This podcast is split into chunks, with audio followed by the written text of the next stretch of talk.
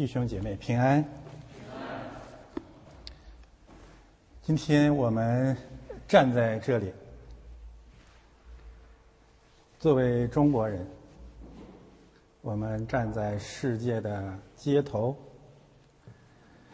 为长期以来我们的族人只能向世界贡献专制文化的病毒和病理医学的病毒。无地自容，披麻蒙灰，认罪悔改。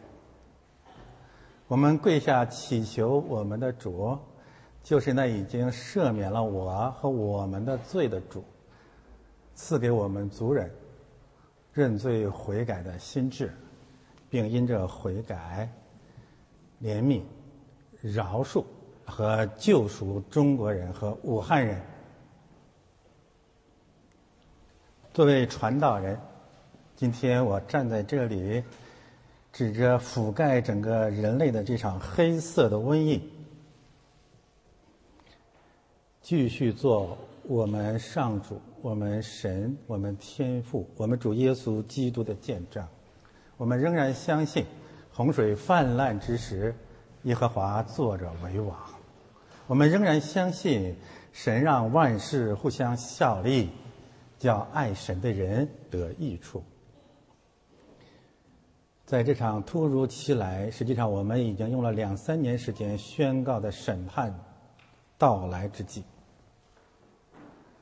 借着这样的一场警告和审判，我们至少可以看见神圣的四个方面的启示：第一，上帝真实的存在。对一个无神论大国而言，再没有这场瘟疫更直接的宣告神的临在。一个方面，他的的确确是审判的神；另外一个方面，他仍然是怜悯和救主。第二，魔鬼真实的存在，他就是世界的主，他就是世界的王，他从起初就是杀人的，他起初就是说谎的。这撒旦的差役控制了整个民族和国家的命运。从起初，他们制造、放任、掩盖这场杀戮；另外一个方面，连篇累牍的弥天大谎遮盖了事情的真相。他们的父就是那起初杀人撒谎的鬼魔。第三个方面。死亡真实的存在。魔鬼起初说人不一定死，在一个众生主义的国家里面，好像死亡离我们很遥远。耶稣基督死而复活这样伟大的真理，一直被我们的这种愚昧所遮盖。但是今天我们才发现。上帝兴起他的仆人和教会，在这样的世代里面传讲以复活为中心的真理，是对人类何等重要的安慰，甚至是唯一的希望。那些真正相信复活的人，在这个世代里面，才能够真正的成为这世界的光和盐。我们今天为此站在这个地方，我们为此做见证。第四个方面，这场灾难。又一次的成了我们这三年，特别是这一年，撕破红龙关于基督教改革呼喊的见证。那些要回避世界、回避政治罪恶的鸡汤教、撒旦一会的人，今天盼望他们在这场打击之下，能够真的认罪悔改，知道我们教会基督徒对整个世界，特别是对我们的救主真理莫大的亏欠。你逃得了吗？你躲得了吗？我们相信的神是道成肉身的神，而这四个方面的真理：上帝临在，魔鬼作王，死亡临到，教会在场，正是犹大书五到七节完全平行的信息。翻到下一页，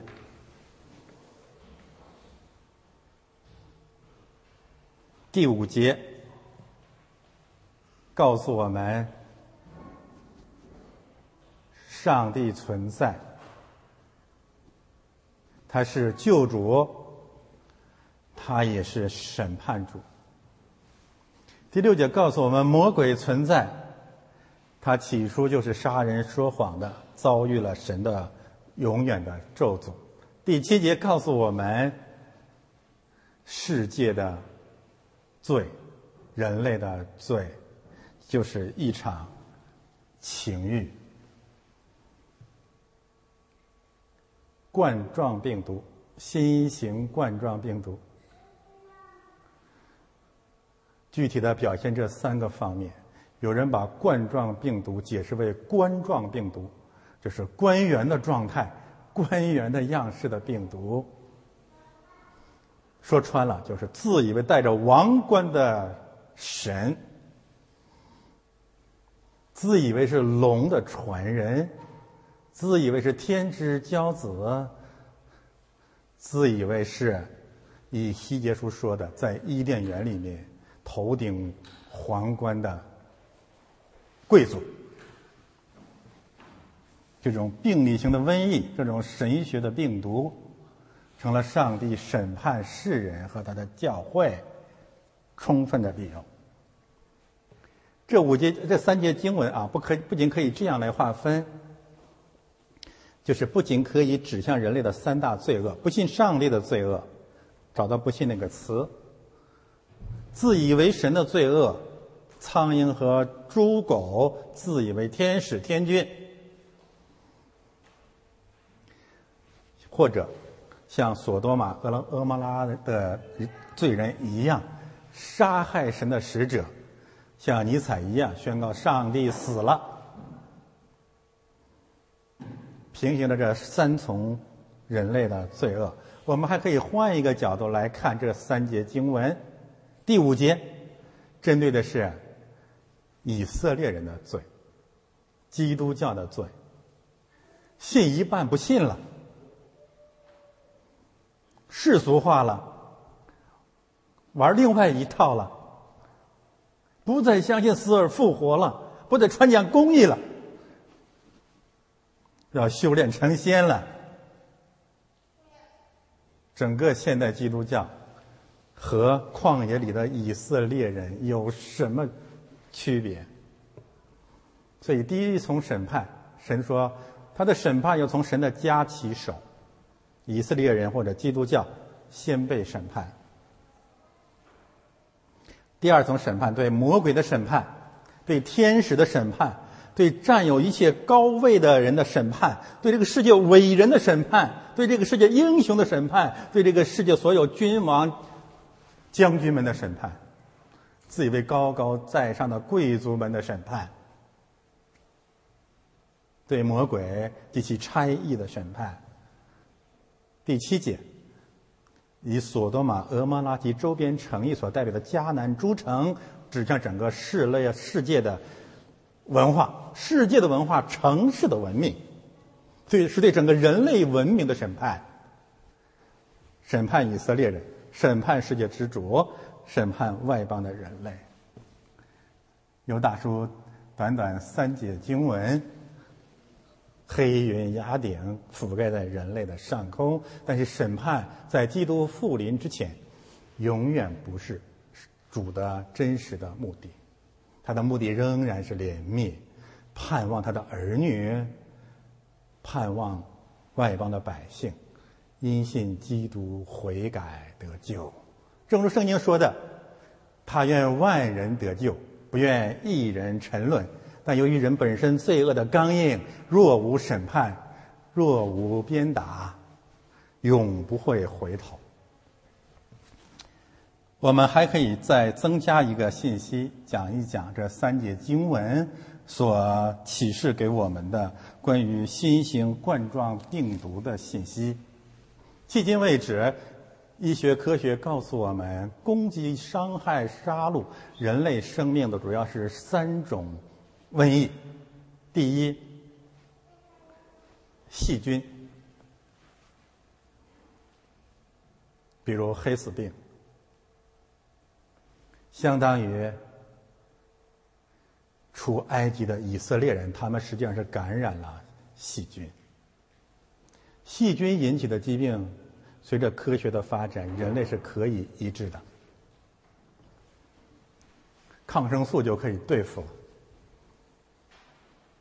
第二重伤害人类的疾病是病毒，就是正在发生的，人类没有医治的办法，但是可以相应的发明一些疫苗加以对付。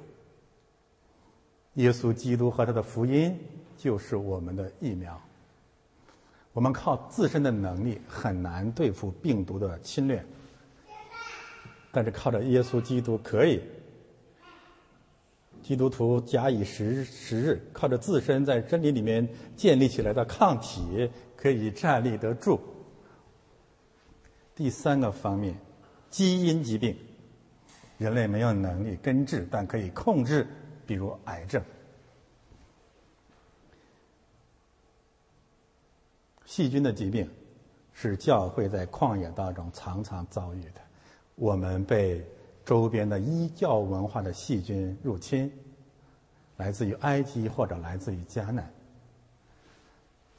魔鬼是病毒，我们靠自己胜不过魔鬼这种病毒，必须依靠主。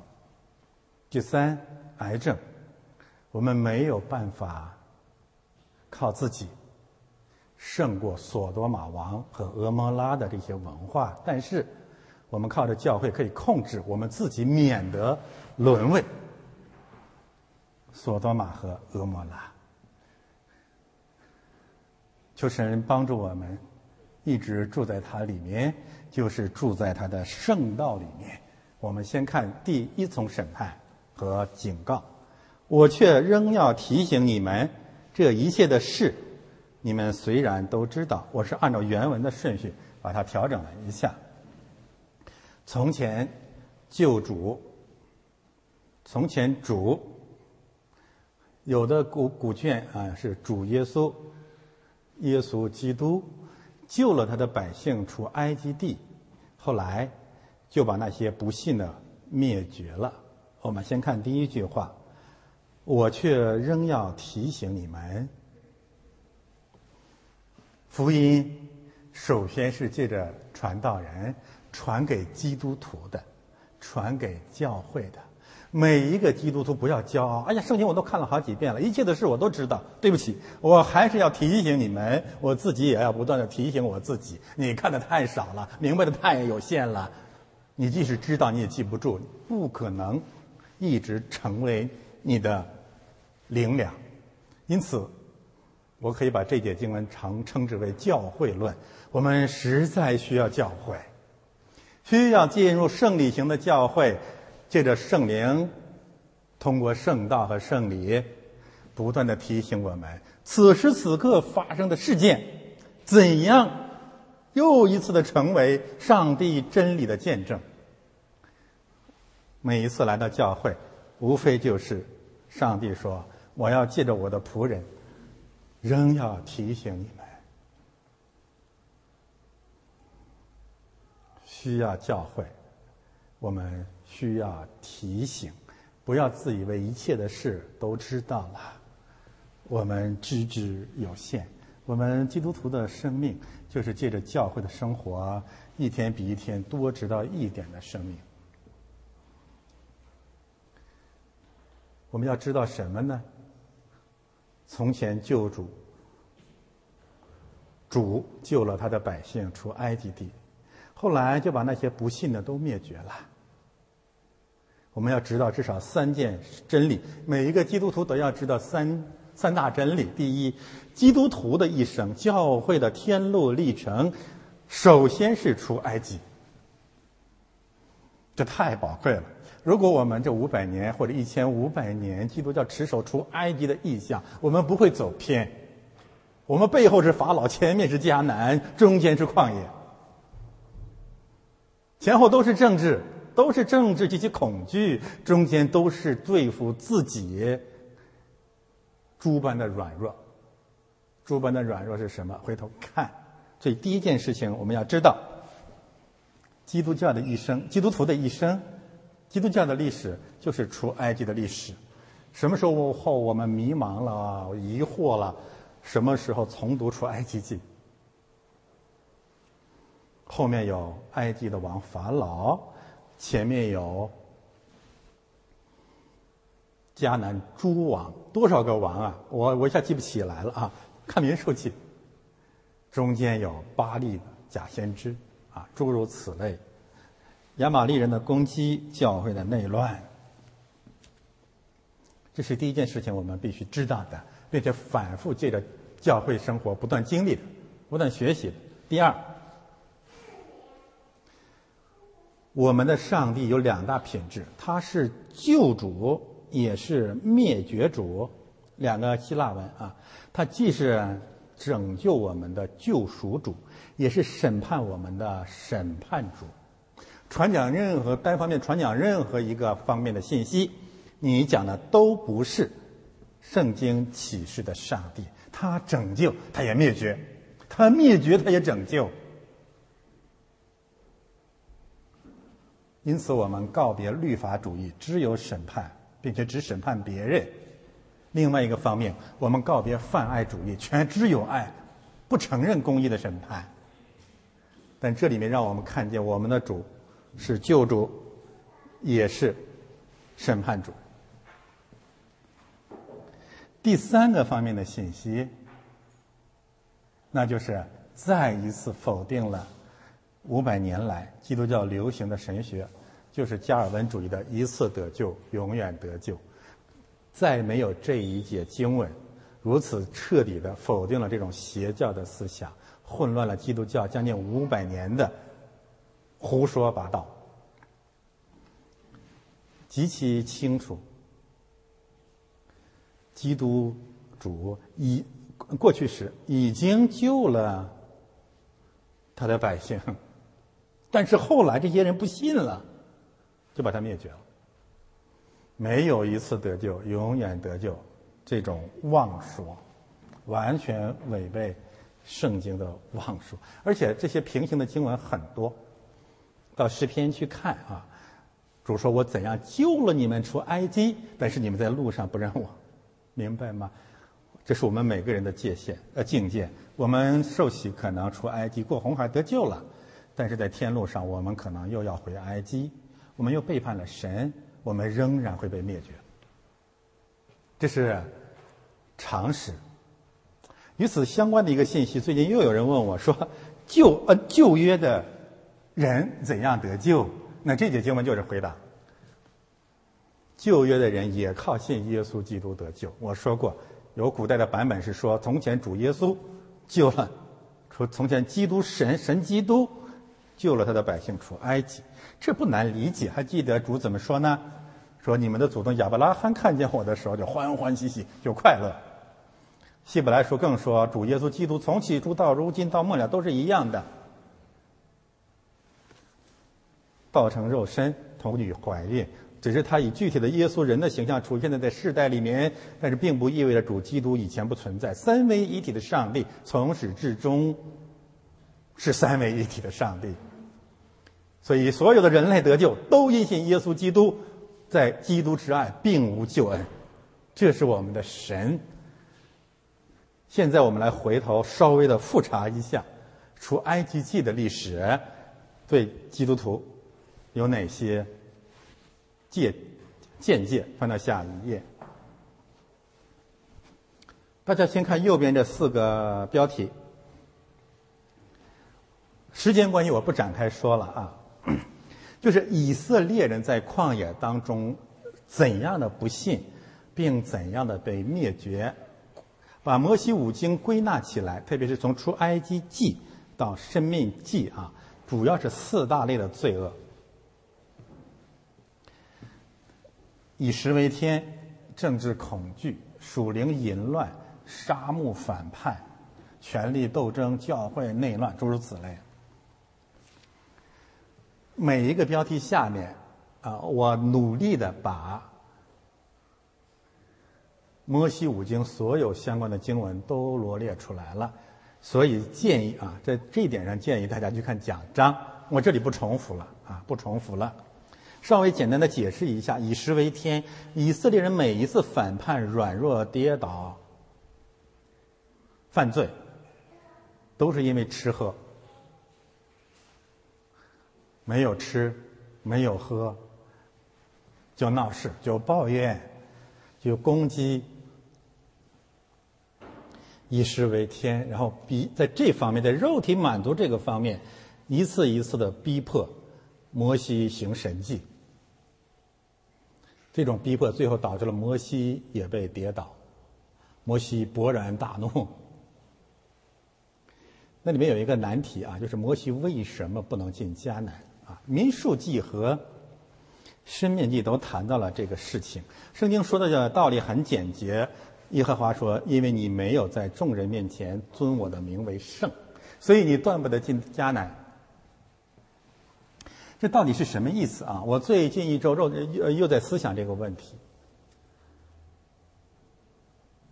呃，我是觉得一个牧者啊，一个教会的领袖啊，带领神的百姓走天路。在一定的时段会非常的疲倦啊，会会会很烦躁，会发脾气，会随着年龄的增长和所所谓属灵阅历的成长，会面临一种你自己无法克服的试探，那是什么呢？就是自以为神。所以加倍的求神怜悯我啊，怜悯每一位传道人。其实我们呃侍奉主时间越长。面对教会的软弱，越可能在所谓公义上自以为神。所以今年啊，除夕我在神面前的祷告是：求神赐给我永远、永远在他面前自卑的心。因这自卑，即使我有软弱的时候，他因可怜我，仍然可能赦免我的大罪。因这自卑。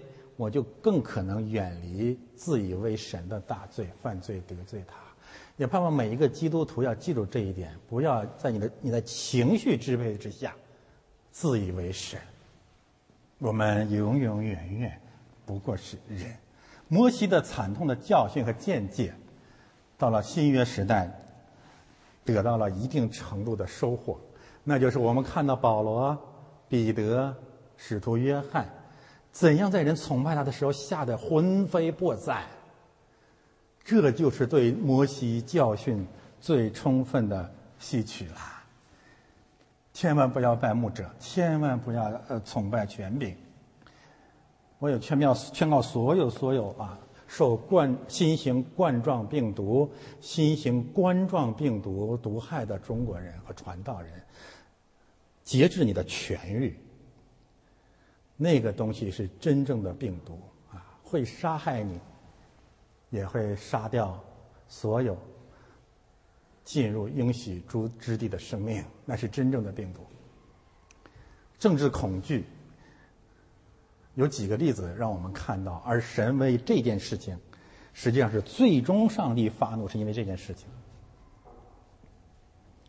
第一次我们谈到过了啊，以色列人出埃及本来是要直线上到应许之地，上帝说你们还是婴孩，还不能吃奶啊，只得吃奶不能吃干粮，我不能带你们上去，因为遇到打仗你们就要回去了。所以啊，小学年小学教会前三年，CSMP 的第三年第一届学员不能讲政治，讲这人家不干了，人家走了，人家回到更传统的，呃，更路德宗的教会去，更传统的天主教会去。到了第二个 CSMP 的课程，我们开始更清楚的呼吁基督教的改革。我们就到了加底斯旷野。什什么时候上帝决定让一代以色列人死在旷野？就是有了的探子到了迦南，说我们打不过，打不过他们。整个的以色列百姓起来造反，软弱。上帝说：“你们这一代人都要倒闭在旷野，只有那愿意进入迦南为我征战的人可以，就那两个人。”第三次，新一代人长大了，已经摩西已经去世了吧？四十年过去了，又有两个支派软弱了，为什么？他们到了约旦河东。加德和马纳西一个支派吧，我如果没有记错的话，啊，anyway 啊，不管他，说我们不去河约旦河西了，我们要留在这里，这个地方就好了。有些人走啊走，原来不喜欢鸡汤教，不喜欢天主教，不喜欢灵恩派，不喜欢改革宗，就到了 CSMP，到了路德宗，以为路德宗就是光辉的顶点了，不能再走了。再走我就去天主教了，我就去人家真正路德宗了。那个时候神发怒，借着约书亚说呀：“其他十个支派进入约旦河西，要和迦南人征战，你们岂可以为了你们的儿女、你们的产业就留在约旦河东吗？你就忍心看着你的弟兄、你的十个弟兄、十个支派在约旦河西与敌人生死搏斗吗？”他们悔改，他们说。把产业先分给我们，但我会带着我的子弟和整个以色列大军随军征战。这是什么？这是政治恐惧吗？第三个原因，属灵淫乱，拜偶像。最著名的就是在挪亚平原受假先知巴利。巴利的诱惑，与摩雅的女子行淫，实际上是与他们的神行淫，就像今天的世卫组织和中国行淫一样。这个我不展开说了。第四个方面，沙漠反叛，攻击摩西。最早的一场攻击来自于家人和我说教会最高的属灵领袖，一个是亚伦，一个是摩西的姐姐米利安。怎么攻击呀？下三滥嘛，性丑闻嘛。第二场沙漠叛乱，二百五十个人起来。啊，我曾经讲过，史称“二百五战争”嘛。一串联，大家对牧师都有意见啊。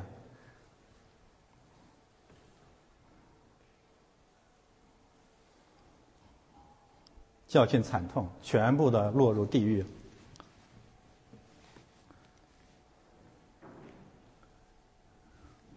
没完没了的内乱纷争，这四个方面成了以色列人整整一代人啊在旷野被灭绝主要的理由。但是呢，刚才那节经文啊，也有。好消息，再翻上去，我们看好消息是什么？从前主救了他的百姓出埃及，后来把那些不信的都灭绝了。还有呢？还有信的，还有继续信的，翻下来，继续相信，继续出埃及。因此，我们讲第二个应用呢，就是在出埃及这个问题上没有错。今天我们指着。武汉肺炎这场中国瘟疫，我们进一步的继续的呼喊上帝的百姓出埃及，一定要离开埃及。大家如果有兴趣的话呢，可以自己对比埃及的石灾和武汉肺炎，截止到武汉肺炎为止，最近三十年，特别是七年，这些灾难啊，和埃及实在是何等的平行。首先，我知道啊，我们知道中国的生态环境的污染，最初灭绝式的恐慌是什么呢？还不是雾霾，是水污染。到今天为止也没有改善。最保守的估计呢是，这个国家百分之七十的河流，我觉得不止不止，那你的标准太低了嘛。水源都污染了，从地表水到地下水。埃及的第一灾，十灾的第一灾就是水变血，水灾。污染之灾，有的时候你可以看到那些关于环境污染的照片，那个河水就是红色的。我看太多这样的照片了。所以第一个水灾，然后蛙灾。我觉得这个蛙灾啊，你可以有不同的类比。我没认为我这个类比是唯一的啊。我就突然想起了上个主日我们讲的，开进法老宫殿故宫里的那个小轿车，那个。奔驰太像青蛙了，更像青蛙的还不仅仅是这些，而是那些红二代、官二代、富二代、五毛。我们说句神求神赦免的话，真让人恶心呐！就是青蛙到脚面上不咬人，恶心人呐。圣经怎么说呢？就是这些青蛙、这些癞蛤蟆爬进了大街小巷、国王的宫殿、故宫、西方巨婴。你看那样子像不像一只癞蛤蟆啊？满地打滚，哇哇大叫，蛙灾！让中国也好，让世人也好，一提起中国人就十分厌恶，这就是蛙灾了。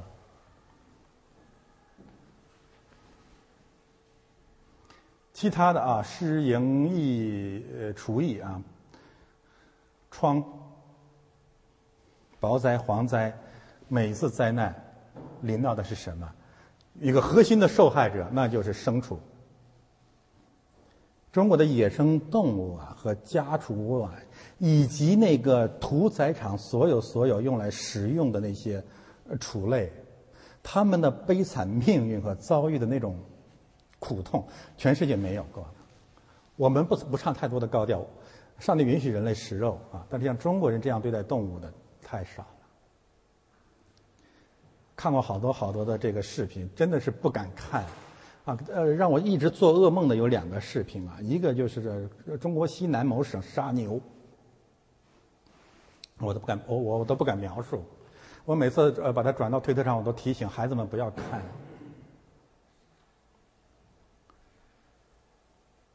啊，不描述，我我心已经开始颤抖啊。那么这两天刚看到另外一个一个一个一个视频。就是一个母亲给她的孩子喂蝌蚪，啊，端着一个碗，里面那个蝌蚪活蹦乱跳在那个地方，然后就拿勺子喂他，说：“小鱼，啊，小鱼。”这还不是结果啊，结果就是野生动物和畜类大面积的灭绝。那么最极端的就是去年覆盖全国的猪瘟，还不悔改吗？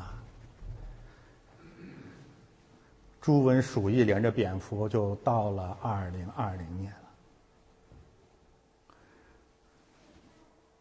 在这之前，在人的生命啊受杀戮之前，还有一场更大的灾难，那就是雾霾。持续了多少年啊？啊，我发明了一个词啊，我不不打算得诺贝尔生物学奖，就叫“霾国”。常年看不见太阳，遮天蔽日，那就是埃及的黑暗之灾。习近平上台，黑暗之灾好像有所缓解啊。我们公平的说啊，好像北京见蓝天的日子多了一点了。那是什么意思啊？神说：“快悔改吧，机会不多了呀。”不思悔改，变本加厉，接下来就是长灭绝长子。灭绝长子有两大瘟疫。从萨斯到肺炎，一次比一次骇人听闻。我同意啊，美国一个科学家的一个判断啊，就是肺炎的杀伤力是核弹级的瘟疫，远远高于肺炎。我们基督徒，我们教会当代表。不管他愿不愿意，我们代表啊，跪在神的面前，求主饶恕吧。所有这十灾过去以后，最后一个事件，那就是灭绝法老，淹没在红海。我今天站在这里啊，嗯，没有幸灾乐祸，我只是本着圣经在讲，习近平的日子不多了。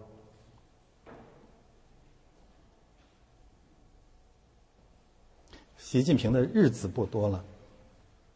翻到下一页，第二个审判针对天使，服役的灵啊，良善的天使。撒旦是堕落的天使，这里无疑指的是魔鬼及其差役。又有不守本位、离开自己住处的天使，主用锁链把他们永远拘留在黑暗里，等候大日的审判。首先，我要澄清一个误误会啊！那就是天使好像看不见了。啊，圣经当中天使是看得见的啊。更重要的是啊，这个天使也可以翻译成使者。圣经说撒旦及其差役。所以我们可以这样来讲，根据以弗所书第六章，天使可能会指向那些这个世界里面自以为神演天使的那些冠状病毒模样的人啊，冠样啊冠状病毒一模样的人。而且他们是非法夺取的权利，不守本位，离开自己的住处。我们先看主怎么讲的这些天使，《路加福音》十章十八节，耶稣说呢：“我看见撒旦从天坠落，像闪电一样，然后启示了有很多的信息。三分之一的天使啊来到了人间，这是撒旦及其差役。但是呢，呃，他们是以人的方式在败坏世界，他不可能是。”虚无缥缈的鬼魂的样子来败坏人，啊，所以马太福音二十五章四十一节谈到了这个差事，这个天使王又要对左边的说：“你们这被咒诅的人，离开我，进入为魔鬼和他的使者所预备的永火里面去。永火，永远的锁链和这里都是平行的。使者，魔鬼的使者，这个使者。”就是天使的意思。原文啊，就是在圣经当中，使者和天使是一个词，messenger。所以这个很难判断。在教会传统当中呢，第六节是个难题，因为我们不太清楚在说什么。这三节经文好像都在回顾啊神圣历史或者人类历史过去发生的事件。第五节、第七节我们知道是什么，第六节不知道是什么。那么教会有一个传统讲，这是犹大在引用以诺书一章六到十九节，几乎所有的释经都会讲到这个问题。我呢，我不敢否定啊。那外邦人的或者伪经也可能谈一些事实，这没什么奇怪的。啊，将来这个圣经会记载这场瘟疫。我我打个比方，那么官史也可能记载，那有什么有什么有什么问题？那没有问题啊。你不能一听见伪经啥这个，哎呀，牧师有一天讲讲讲章节引用了以诺书，啊，我还是劝那些刚刚信主的人，你不要得热病，就就就就就只以为自己最最最保守了，那学几天呀，啊，不不不要动不动得热病啊，初入教的人最容易得热病，要悔改。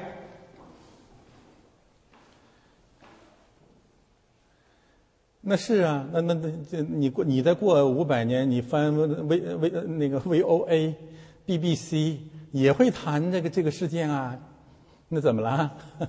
没关系啊，关键你你是为什么引用，你怎么引用的啊？但是呢，另外一个方面，我想强调，未必一定要回到以诺书上去，也可能它指的就是旧约已经出现的历史事件，至少有这么几件事儿可以平行。第一，创世纪一章二节。地是空虚、混沌、渊面、黑暗。我们谈过创世纪，我们不知道魔鬼是什么时候堕落的，但一定是在创世纪三章一节之前，这没有任何问题吧？但是你检索创世纪一章到三到那一章第二章，只有那节经文最像描述这场叛乱和审判。第二呢，可能指向创世纪三章十四到十五节，上帝审判了蛇和蛇的后裔。蛇和蛇的后裔，撒旦和他的差役，没有问题啊。已已经已经留在黑暗里，用肚子走路，终身吃土嘛，等候大日的审判嘛。嗯，女人的祸要伤他的头，没有问题啊。最被广泛广泛引引用的，当然就是创世纪六章一到七节，神的儿子和人的女儿交合生子，产生出伟人，这个世界的伟人。这个世界的统治者，这个世界的所谓的贵族、真贵族、假贵族，一切掌有某种权柄的名人，都可以是上帝审判的对象。他们是这个世界真正的败坏者，他们最大的败坏是都自以为神是假基督假先知假师傅假牧师假基督徒。那么在这个意义上我们可以做更广泛的应用就是第六节审判是这个世界一切一切的伟人。这很这很好这很经典。另外一个当然是尤大叔十六节以后我们再讲他那里面讲了三场叛乱。包括说埃及记里面我们刚才谈到的二百五事件，可拉一党人的叛乱。但总而言之，结论是。魔鬼及其差异，对教会和人类的败坏，是借着身边世界里面真实的、看得见的伟人、政治人物完成的。我在讲的不是什么深深奥的撒旦之理，我在这里讲的是最最基本的常识。不然圣经就是空了，哪儿呢？哪儿呢？什么天使？他怎么了？现在我们来看，具体为什么要审判他？天使的罪恶，两大问题：第一，不守本位；第二，离开自己的住处，不守本位。原文是不愿意做自己最初的那个我，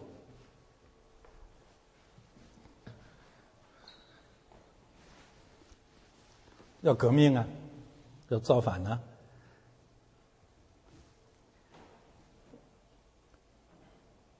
不再不再安分守己了。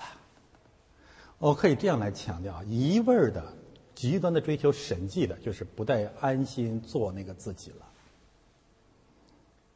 基督教这五百年的变化就在这个地方，不再安分守己了，不再满足于我。我说的更简单、更更全面一点，不再满足于做人了。我不想做人了啊！我想当上帝。从纳粹主义到共产主义这些邪教，我说穿了就是一些罪人起来要当上帝，这这太简单了，是不是这样啊？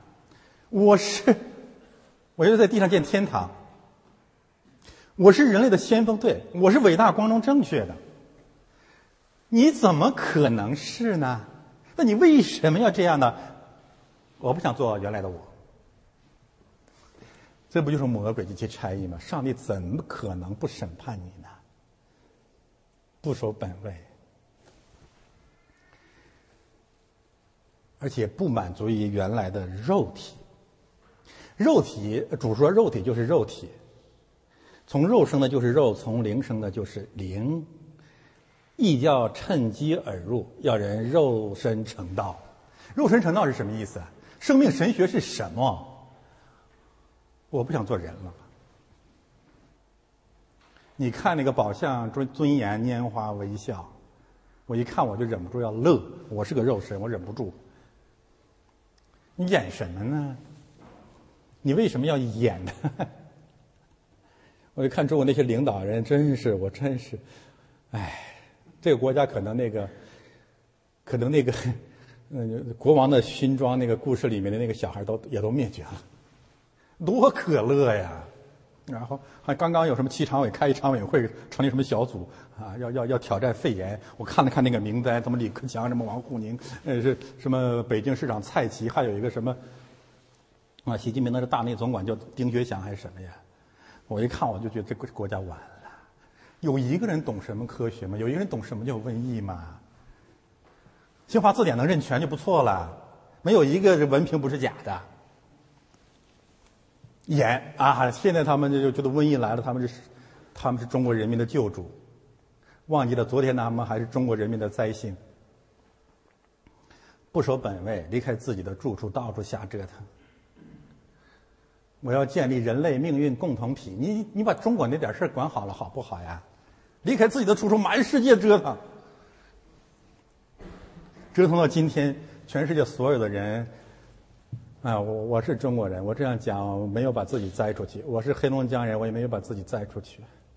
人们看我们如同瘟疫一样，真是脸上真是难过。我们怎么了？我们有什么要当人类的救主啊？那两个臭钱人民币到处折腾，撒到了一路“一带一路”。今天有一带一路上当中的一个国家、一个民族愿意为。武汉人和中华民族伸出援助之手吗？有吗？这些蠢货啊，这些败类，这些千古罪人和人类的公敌。什么原因啊？不守本位，离开自己住住处的黑暗的天使。但是他们已经被咒诅了，主用锁链把他们永远拘留在黑暗里，等候大日的审判。有一些罪恶，有一些呃魔鬼的差役，不再有得救的机会。我们应用一下这节经文，翻到下一页。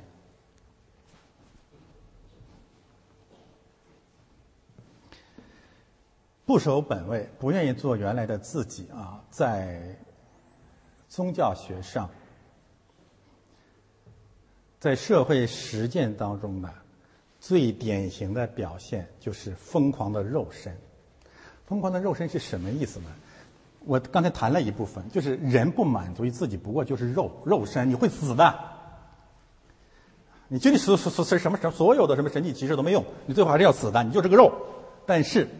在那些根本不相信永生和复活的民族当中呢，由于死亡极端的恐惧，导致了人对永生极端的试验：换肾吗？更换器官吗？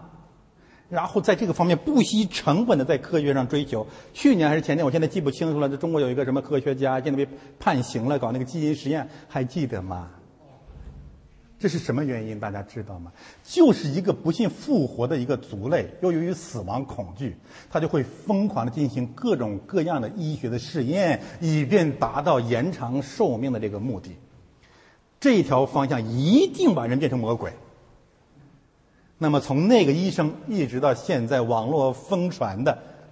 武汉 P 四实验室，我现在没有足够的证据来证明这一点，那就是这场瘟疫来自于 P 四实验室，或者是病毒的外泄，或者是有人有意的散布，我不知道。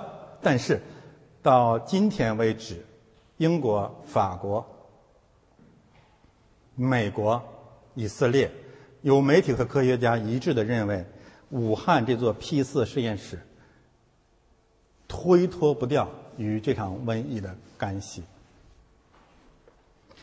现在我们看看这座 P 四实验室，让人战栗和窒息。一个多么毒歹毒、多么邪恶的国家，会在一个一千四百万人口的大城市的中心建造他们自诩为世界上最危险病毒的研究和保留？怎么可以这样呢？但是我想，呃，增加一句话：武汉人民当时干什么呢？为什么不起来抗议？去年六个月了，到今天为止，都在为香港幸灾乐祸、袖手旁观吗？今天谈爱，谈怜悯。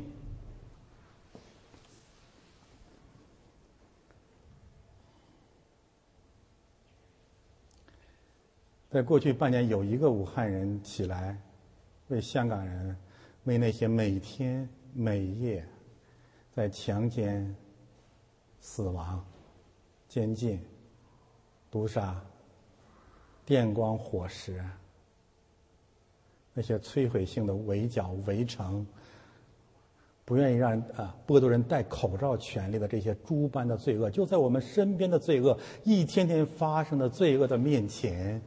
说一句公益的话吗？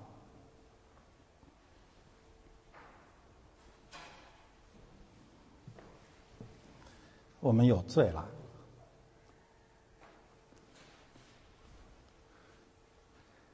二零一八年一月五日，新华社的报道，喜气洋洋啊！我国首个 P 四实验室正式运行，致力于最危险病毒的研究。二零一八年。四月五日，科学家已经发现了一种源自蝙蝠的新型冠状病毒。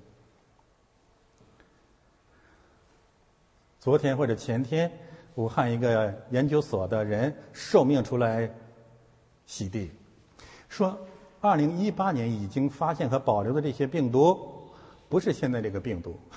我不知道啊，我我不懂，我是个外行。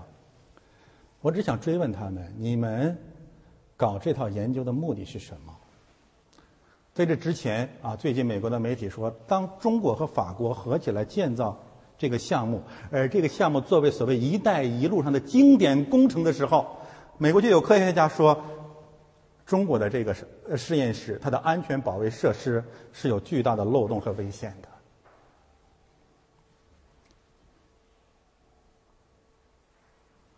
最危险的病毒，为什么呀？怕死疯了吗？想要追求医学的神迹吗？想要延长寿命吗？当然，更可怕的也可能是成为所谓的生化武器。多少年来，我们借着这个电影来咒骂世界上制造生化武器的人，什么日本鬼子的七三幺部队，啊，什么日本人怎样严刑拷打。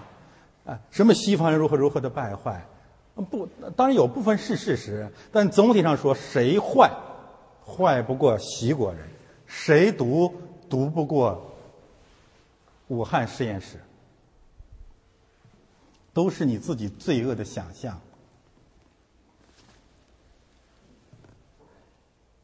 根源我们今天找到了，那就是如果这个民族。仍然不信神，不信耶稣基督，不信死而复活，在极端的真实的死亡恐惧的压迫下面，什么样人间的鬼魔的行为，他们都会行使出来。这只是一个开端，但神的感谢主，神的手临到了。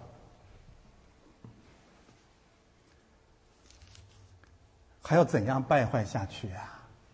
大家自己去看一看看，查地图，这个 P 四实验室啊。离那个他们现在指控的那个海鲜市场，南北距离不超过二十英里。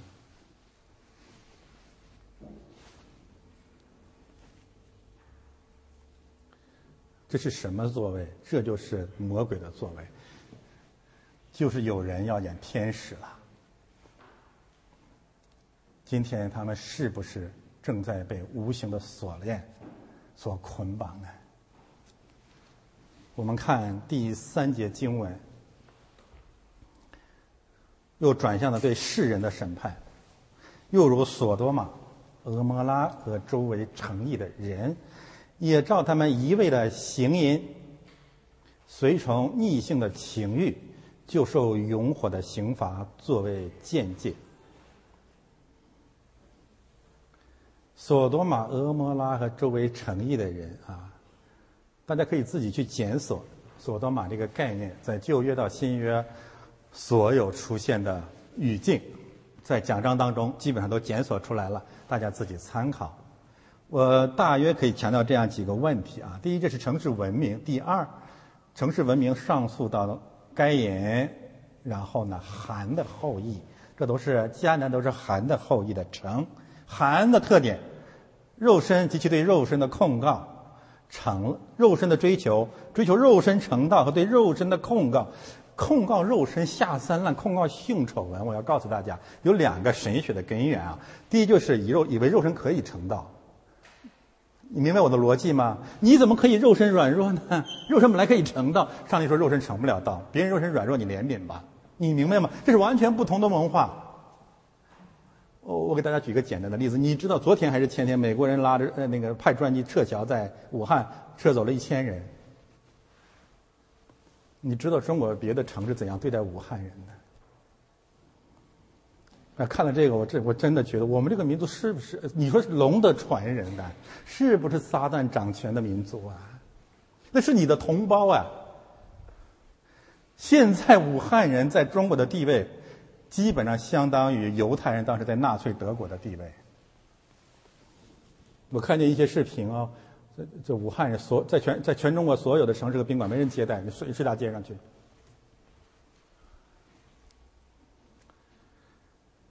哎，真的是啊，求求神求神怜悯我们吧。索多玛的城，第一个就是韩的后啊，第二个是韩的后裔啊。肉身成道，肉身控告。肉身控告的第一个原因就是他假装肉身可以成道；第二，吃别人的肉体，揭露别人，自以为神。所以从诺亚开始就咒诅了韩，他的后裔占领了迦南。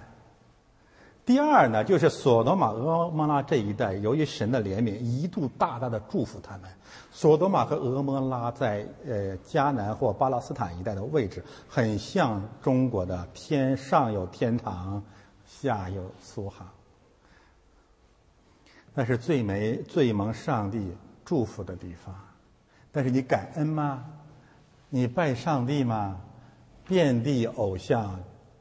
我们从小就受这种欺骗啊！我也是个罪人，一想起苏杭就吴侬软语，然后呢，秦淮艳绝。但是北京还有八大胡同啊！你对人类文明有什么贡献呢？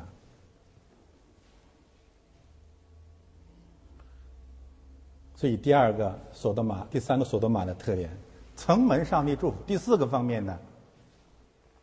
我们如果去看索多玛、俄摩拉在创世纪十九章的遭遇哦，等一下我会看啊，你就知道他们自以为神，他们要杀害上帝的使者，逼迫教会，杀害罗德。罗德和神的使者合起来可以代表什么呢？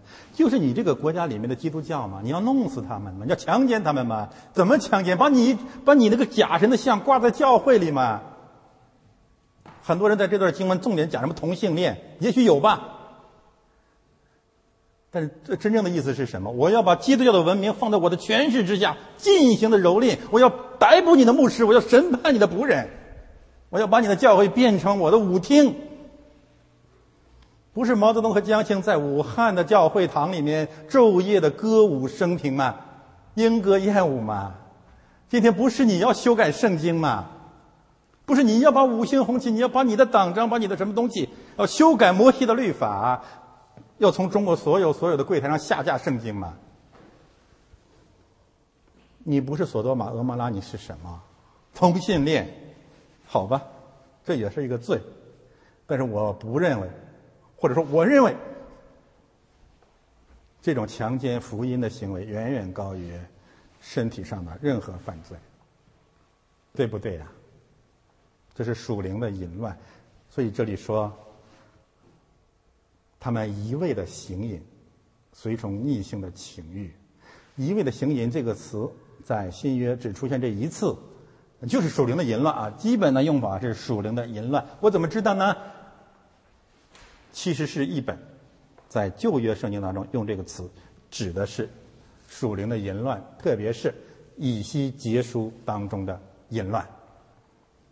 去查就知道了，啊，和生理上的淫乱没有什么关系，当然也不可以排，也不能完全排除。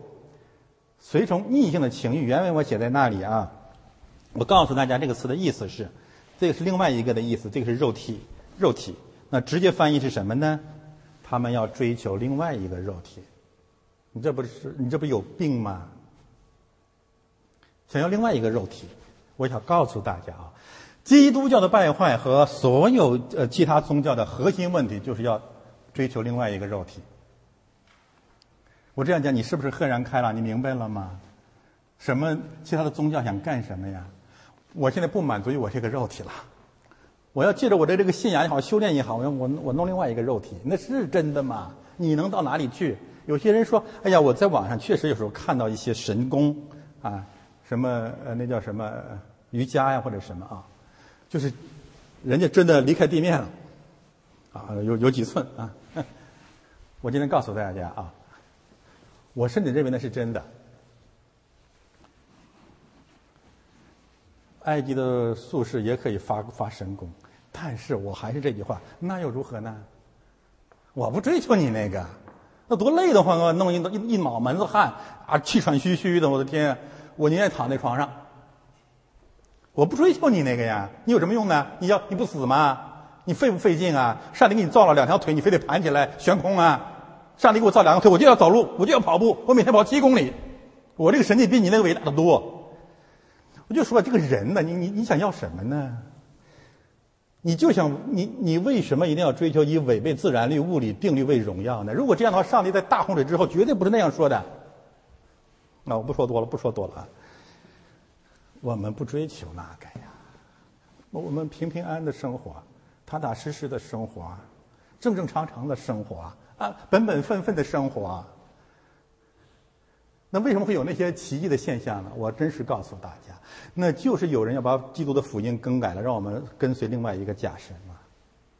他不给你点甜头，你能去吗？但是根字是什么？你要另外一个肉体。这就是索多玛、俄摩拉人的问题啊！上帝给他们祝福了，但他不珍惜啊。曾经很富裕啊，所以罗德都给吸引去了。那罗德在某种意义上也活该啊。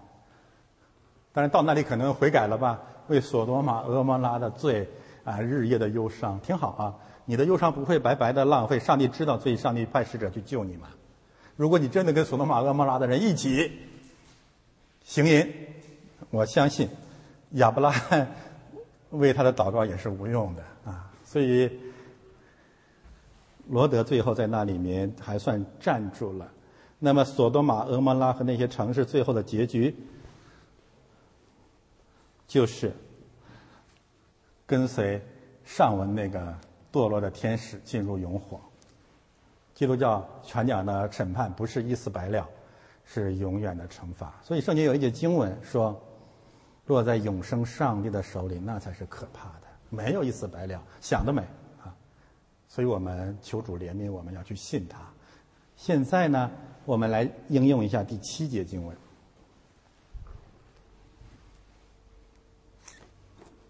索多玛、俄摩拉。我们先看看创世纪十九章。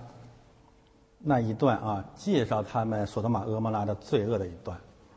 他们还没有躺下，神的使者。索多玛城里各处的人没有一个好人啊！哎，这个城里面还有很多好人，没有，连老大爷带少想到哪里了？约翰福音第八章，都想在别人的袖手纹上演演演演神，装神弄鬼。所以约翰福音第八章说，主说了以后，那里的人从老到少都离开了，没有好人啊，没有好人，都来围攻那房子，那房子可以叫香港。理工大学吗？呼叫罗德说：“今日晚上到你这里来的人在哪里？把他们带出来，任我们所为。”有人就翻译了：“他们要强奸他，啊，要同性恋啊！”我不知道是不是啊？任我们所为啊！我能理解的就是，你上帝差遣的使者到我这里来，你得服从我的领导，嗯，这才是我觉得这是正解啊！你因为国家主权高于一切，对吧？你要在呃宗教局的领导下。是吧？宗教局的局长就来了呀。罗德不干了，罗德出来把门关上，到众人那里说：“众弟兄，请你们不要做这恶事。我有两个女儿，还是处女，容我领出来，任凭你们的心意而行。只是这两个人既然到我舍下，不要向他们做什么。”啊，罗德是个艺人，呃，他觉得你不能侮辱上帝的使者。众人所有人说退去吧，又说这个人来寄居，这这可以，这个人变成一个人了啊。那当然，我们说他可以预表耶稣基督来到这个世界上了，他要做寄居的。关键是什么呢？你寄居就寄居吧，你还要做官。做官什么意思啊？所有的新型冠状病毒都认为别人是冠状病毒吗？他以为耶稣来了要抢占他们领导的位置，这是本质，明白吗？圣经说的很清楚，你不要动不动就弄到两性关系上去。索多玛人之所以要灭上帝的军队，就是因为他们以为上帝及其军队来到了索多玛这个世界，要夺取他们的假基督的位置。大家明白吗？马太福音第二章，耶稣基督降生的事记在下面，希律王听见了就心里不安。耶路撒冷合成的人也都不安，如出一辙嘛。一言以蔽之啊，假基督统治的世界最最最不能容忍的是基督的道成肉身。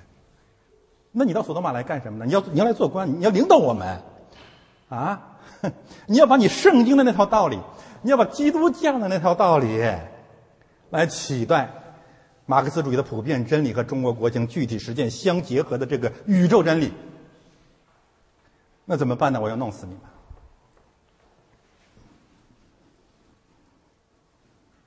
现在我们要害你，比害他们更甚。这种狂妄，什么意思啊？冒我强悍者，谁远必诛吗？我是战狼吗？众人就向前拥挤罗德，要攻破房门。这里面真的是极大的反讽，反讽在哪里啊？现在我要害你，比害他们更甚。从这一幕里面，我们真的看到了武汉代表中国。武汉是中国地理中心的一个城市。武汉如索多玛啊，代表整个迦南的诸城，整个中国的所有的城市文明。在过去的六个月的时间里面，我们看到他们所做的事情是什么呢？就是围攻、围住啊！看大家看，围住那房子。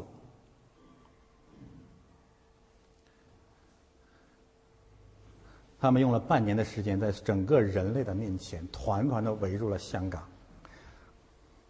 围住了理工大学，就像昨天发生的事情一样，历历在目啊。然后呢，他们把香港人称为什么？蟑螂。然后呢，他们立了一个恶法，叫禁止蒙面法、反蒙面法。今天，所有的湖北人、武汉人，甚至中国人，成没成为这个世界的蟑螂？全世界都在捉我们呢。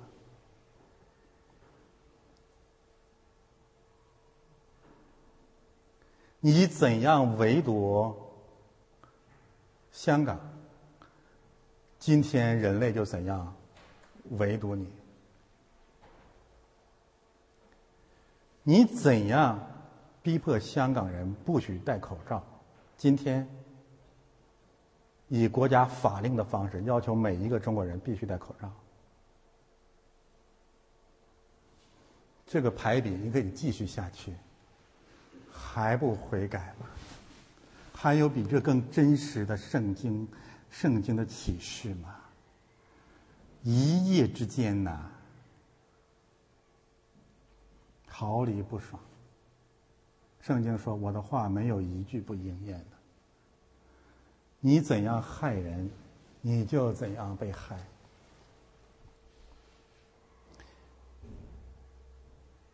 索多玛、俄摩拉。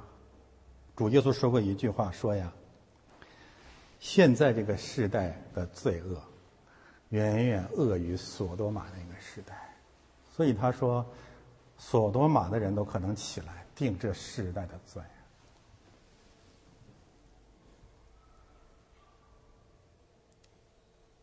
我们最后讲一讲啊，对这三节经文整体上的应用。大家再读一遍啊，这三节经文。第五节讲到的是以色列人的罪恶，对不对呀？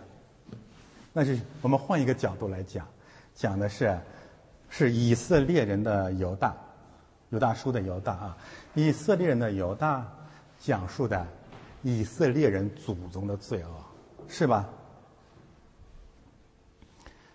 用主耶稣的话来说，就充满你们祖宗的罪恶吧。第二节讲的是这个世代天使伟人的罪恶、名人的罪恶、领袖的罪恶、鸡汤家要顺服的那个掌权者的罪恶。第三节经文讲的是什么呢？所有城市文明、普世价值、主流文明的罪恶，对不对啊？这是换一个角度，那结论是什么？什么是教会？什么是圣经？什么是真理呢？真理就是一本骂人的书，就是你要对你的祖宗的罪恶，这个时代伟人的罪恶、人性普遍的罪恶，时时刻刻保持警醒和审判。当然，我们自己也在其中，这不是常识吗？但是魔鬼的谎言是什么？不要批评了。你是中国人，你怎么可以批评中国呢？你要遮盖，你要讲正能量嘛。你只要讲，你要只只讲对的，不能讲错的吗？你怎么可以批评祖宗？你怎么可以啊？啊，五毛最爱用的一个词，你有你有本事你不使用汉语啊？我都不知道这个逻辑怎么来的，我真不知道，这里没讲明白啊，没讲明白。嗯，犹大用希伯来文、用希腊文骂的就是希伯来文的希伯来人的祖宗。一个国家、一个民族真的有灵性的复兴啊，你要永永远远对我们历史和现实当中所发生的所有的罪恶，时时刻刻的保持反省，对不对呀？你这才是上帝的子民嘛。所以主才有人说：“哎，你怎么可以骂祖宗？”我说：“主耶稣就骂祖宗，我们的祖宗和我们一样是罪人嘛。你把当神啊？你这个是一个骗子嘛？你是个迷信者嘛？但是。”我们的现实生活当中，除了正能量的这种意识形态的谎言，还有什么呀？反对历史虚无主义，不可以说我们民族的坏话。你这些败类下地狱有什么不公义的吗？你的历史上有多少罪恶呀？今年这据说是庚子年，四个庚子年发生了什么？一八零四零年，第一次鸦片战争；第二个庚子年，一九零零年，全匪之乱。第三个庚子年，一九六零年，饿死数千万人；二零二零年第四个庚子年，瘟疫从中国覆盖全球啊！这些罪恶不能谈吗？为什么出现这些罪恶？就是因为从始至终掩盖祖宗的罪恶吗？什么叫圣经啊？圣经什么时候饶恕过以色列人的祖宗？他们还是上帝的选民呢。春晚。天天歌功颂德，这是邪教当中的邪教。为什么说是邪教？春晚是绝对不可以说批评的话。歌功颂德，但是今年我好多年不看春晚了，今年一看我就觉得，哎，神啊，你真是幽默的神。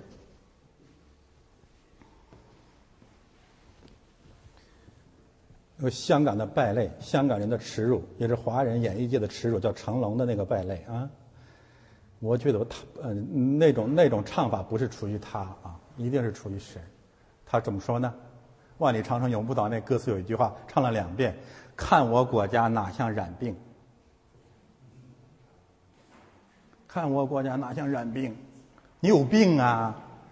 你是吃药了呢？这该吃药了呢？还是药吃多了呢？还是没吃药呢？几天前，中国的领袖去柬埔寨，啊。柬埔寨的女领袖就给他一个加冕，叫粪坑先生，这是出于神呐。然后你看那个春晚那个画面，有个很大的画面，突然来一条大鱼在那飞呀，游来游游游来游去，游来游去。圣经怎么说大鱼啊？说上帝啊，你要起来，现在要要打打碎大鱼的头。啊，另外一个一一一一个视频上面有一个巨大的大船，一看就是缓缓下沉的泰坦尼克号，然后开开篇全都是火。啊，整个的开篇的那个、那个、那个、那个乐曲，就是从头到尾全都是火，火焰燃烧，活脱脱的二零二零年火烧大阴妇，直到永永远远。这一切不出于神嘛？根源是什么？绝不认罪，不认祖宗的罪恶，不认历史的罪恶，也不承认现实的罪恶。而讲正能量，正能量，正能量。今天你的正能量在哪里？你的正能量就是 P 四实验室吗？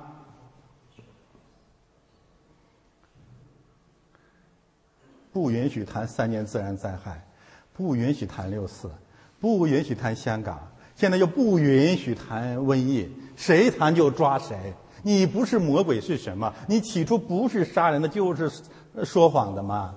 那现在所谓所谓所有的谣言，现在都成了事实了，谁来出来担当责任呢？你为什么把那几个网民抓起来？为什么？保卫伟人的罪恶。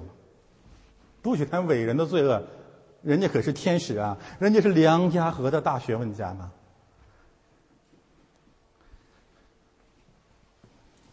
啊，人不是你要再讲，我就去别的教会了。你懂圣经吗？我们感谢神，有人说人不是你继续讲，我今天要来，好吧，欢迎你啊。第三个方面，人性普遍的罪恶，索多玛、俄摩拉和。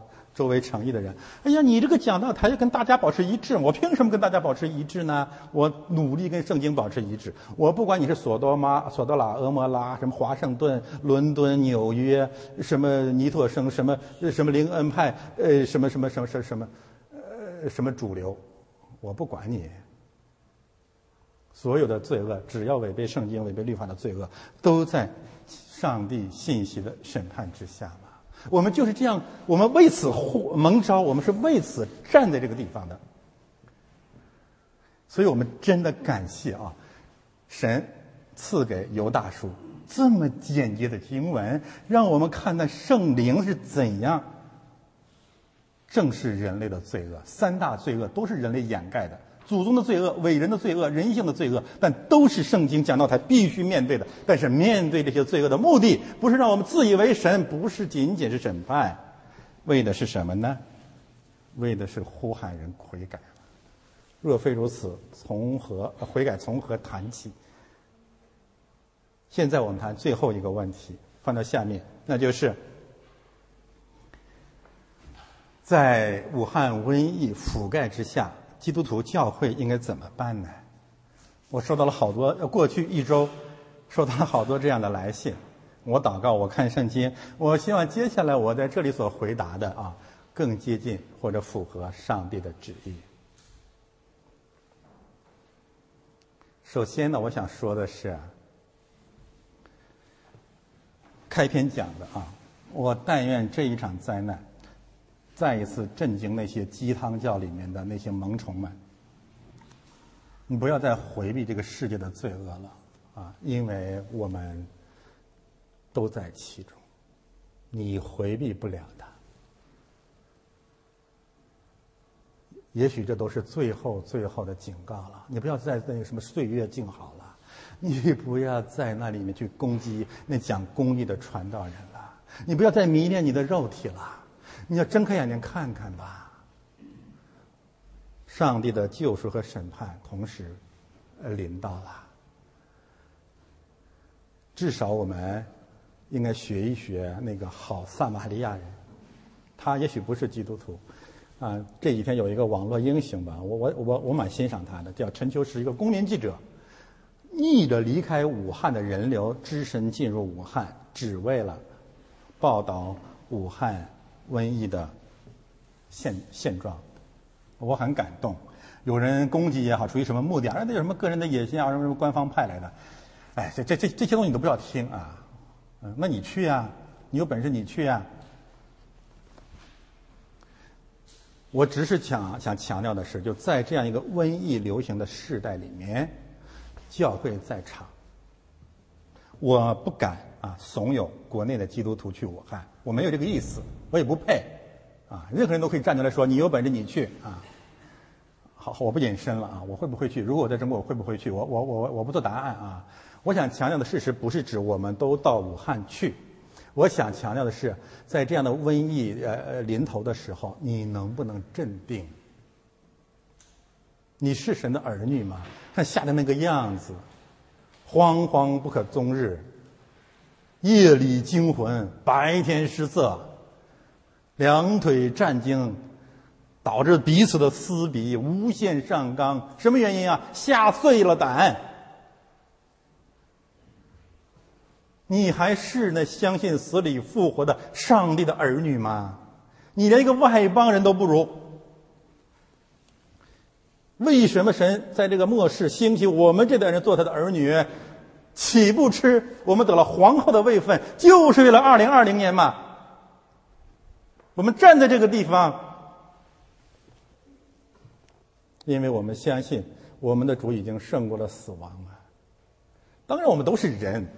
害怕在所难免，我们都是属肉体的，战惊在所难免。但是你总得有一种信念，宣告这个世代的人说：我们相信复活吧。当死亡连基督徒的脊梁都吹碎的时候，神真的会彻底绝望，就后悔造人在地上。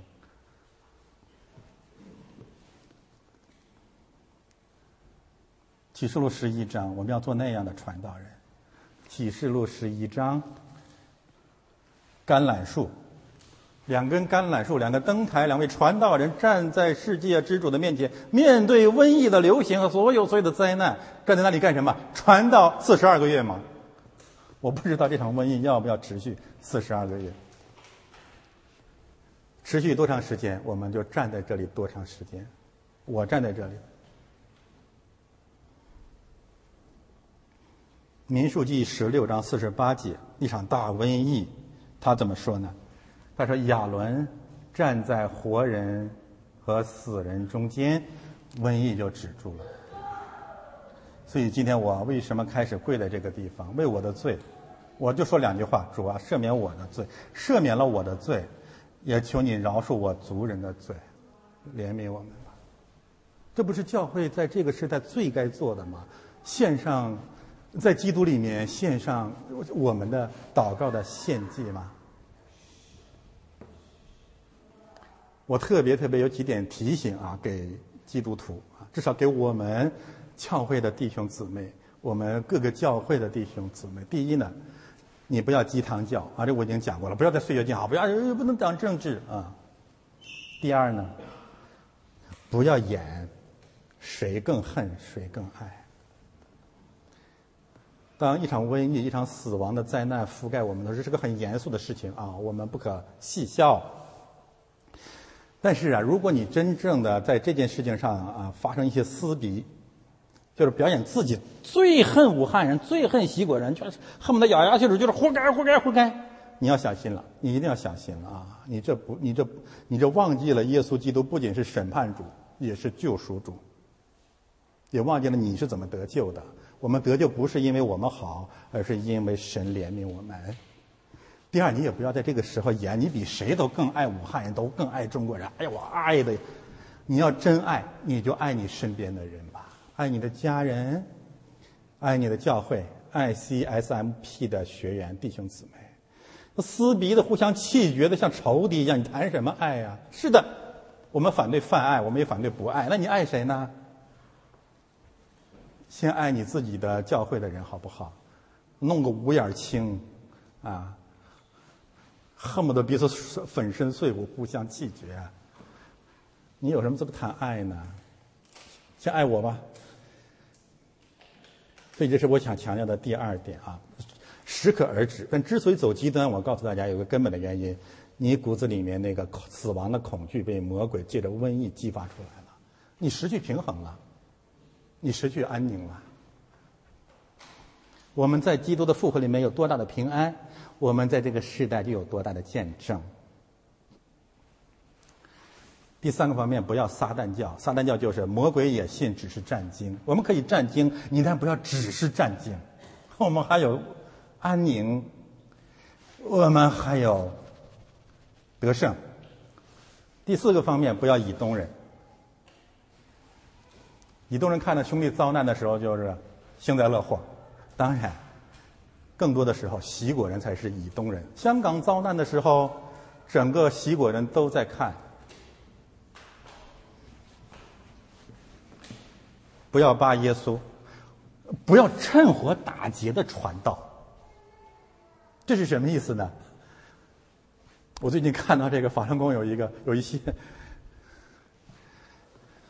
自媒体吧，说现在你们呃呃中国人怎么能得救？你就喊五个字：法轮大法好，瘟疫就离开了。你这不趁火打劫吗？有人说：“那跟跟你们基督徒传道人有什么区别？”我们的区别就是，我们从始至终讲的是一个福音，不是现在我们要加倍的就就添油加醋的讲福音，不是的。我们过你们给我们做见证，过去三年七年我讲的就是一个福音，或者认罪悔改信基督嘛。但是我不会因为今天有患难我就改变我这个福音，我讲的还是这个。我们只是要求是这个时候你不要中断了这个信息，继续讲，是不是啊？我们不能把别人的苦难放呃视为我们审判人和传福音的机会，我们不要利用这个。正相反，上帝给我们的使命是何时何地你都要讲。但是世界当中发生了一些事件，作为传道人，你要把它的神学意义揭示出来，宣告给世文世人，安慰神的百姓，这是我们的天职。所以在这样的一个前提之下呢，我想啊，翻到下面我谈两个具体的问题。第一个问题有讨论说要不要为武汉人祷告，我讲了五点。第一，圣经说要为万人求，那我听圣经的呀，这个没什么可争辩的。信仰是每个人自己的事，你不愿意祷告那是你的事，但我愿意祷告，我不要吵了，好不好？你不愿意祷告，因为你你有你的领受，我愿意祷告，有我里我的领受，我有圣经的根据。第二。但是我们求的不是泛爱，我们求的就是我愿武汉人今天晚上就悔改。我按尼尼微的大尼尼微王的尼尼微城市的君王和所有的百姓今天就悔改，好得救嘛。这是我们求的呀，对不对呀？你换个角度来讲，如果你自己想一想，如果今天就这两天，上帝赦免了武汉人所有的罪，然后都好了，一瘟疫没了，你告诉我，有谁会信基督得永生？有人说，你看。我昨天说中医的疗法好，今天应验了。有人说：“你看，习主席一成立这个什么小组，应验了。”我们求的不是这个，我们求主啊，按照你的怜悯，按照你的公义，赐给我们认罪悔改的心。第三，悔改怎么悔改？你认罪啊！认罪是什么意思？你得承认啊！你得有人承认啊！主啊，其实我们遭遇这场灾难早就该来了。我们黑龙江人遭遇这场灾难早就该来了。没有来，就因为你太怜悯我了，太怜悯我们了。五十年、七十年，一个山清水秀的地方，搞到了如此山穷水尽啊！一个国家，一个这，一个一个一个偌大的城市，人们哀鸿遍野，中海在那里面是燕舞莺歌啊！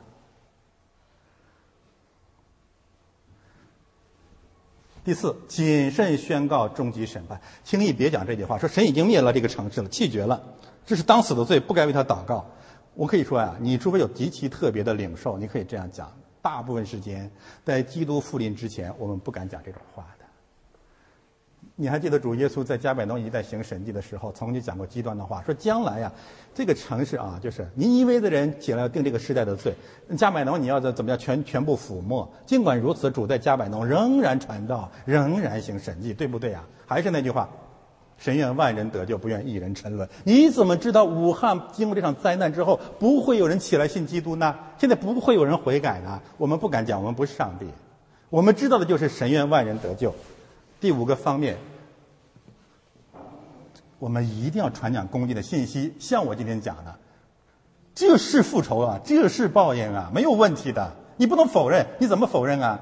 但是，我们这样讲不是说我们在报应人，我们没那个能力。第二，你要记得啊，我们跟武汉人、跟西国人都一样，我们走到今天，完全完全出于神的怜悯。我们得救不是因为我们的义，是因为主的怜悯啊！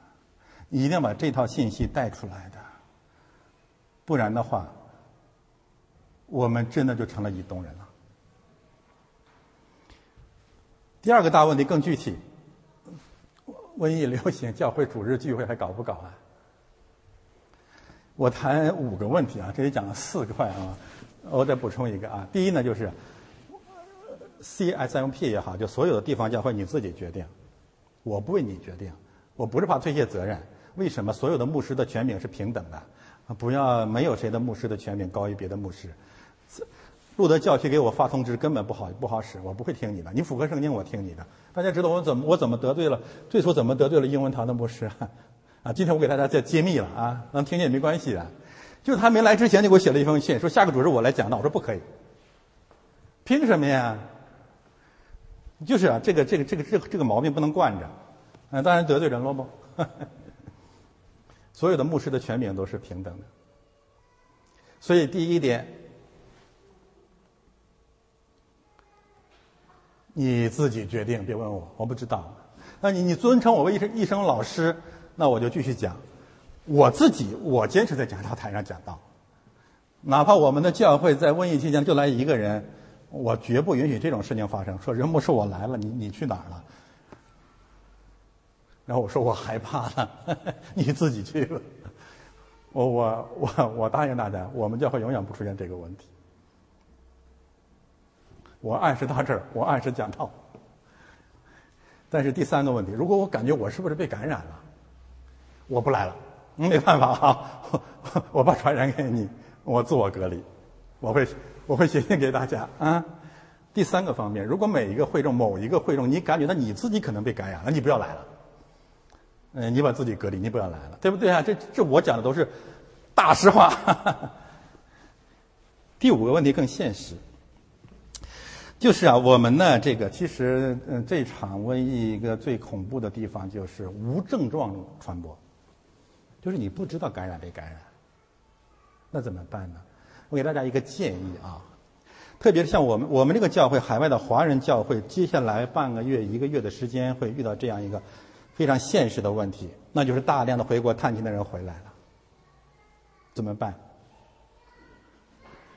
我在这里啊也算发个通知啊，所有从国内回来的教会的人，在家里自我隔离两周。啊，我看了大量的资料，我我承认这个资讯就是，潜伏期最多十四天，啊，从你进入加拿大境内落地为止，你自我隔离两周再来教会。第一，你回来之前一定要通知你的家人或你的朋友去接你的人，你自己要戴口罩，接你的人也要戴口罩。首先要保护你的家人，你在家里隔离两周，好不好？所谓的隔离就是你自己一个房间。啊，你你你你你忍着一点啊！你为了爱爱你的家人，这跟我们没有关系啊。通知到他们每一个人啊，我我我王能提醒我啊，我下个通知会写这这一条：从国内来的所有的人在落地啊，向你家人隔离两周，好吧？你你真的要爱他们，你你你别太自私了。第二呢，你向教会隔离了两周，两周以后你再来教会。我们不唱高调。我们基于爱，我们基于常识。当然又说：“哎呀，我太爱教会了，这个圣经说不可停止聚会。”嗯，你说我我敢说不让你来吗？好吧，你坐在后面戴口罩吧，听完他就走。嗯，把这个通知发到每一个人那里啊，然后我们教会所有的弟兄姊妹，你们为了为了保护你自己、自己的儿女和我们的啊这个教会啊。你见到刚来的人都通知他们一下，为为他们好，为他们好，啊，这是我们教会啊在这个问题上做出的应对。呃，好的，我们看最后一页，接下来会出现什么情况呢？接下来会有什么样的事情发生呢？我们不知道啊，这场新型冠状病毒啊会肆虐多久？或者说，主的怒怒气何时平息？耶和华的手什么时候不伸止缩？我们不知道。嗯，但是啊，上帝的呼声是清楚的，《启示录》十八章，大家可以重读。他说：“我的民呐，要从那城里出来，免得一同有罪啊，与他一同有罪，受他所受的灾殃。”因他的罪恶滔天，他的不义，神已经想起来了。他怎样待人，也要怎样待他。按照他所行的，加倍报应给他；用他所调的酒，加倍的调给他喝。我们今天讲的全是这些信息。那什么意思？我们继续传讲人出埃及，离开巴比伦大淫妇。第二呢，以西结书给教会一个责任。我们为什么要这样讲到呢？他说。倘若守放守望的人见刀剑临到，不吹角，以致民不受警戒，刀剑来杀了他们中间的一个人，他虽然死在罪之中、罪孽之中，我就要向守望的人讨他们丧命的罪、丧命的血。人子啊，我照样立你做以色列家守望的人，所以你要听我口中的话，替我解定他们。教会的灯不能灭，在这个瘟疫流行的时代，神。让我们做守望的人，我们必须开口警戒。没得推，没有推脱，没有选择。大家一起做见证，我们一直在做这样的见解。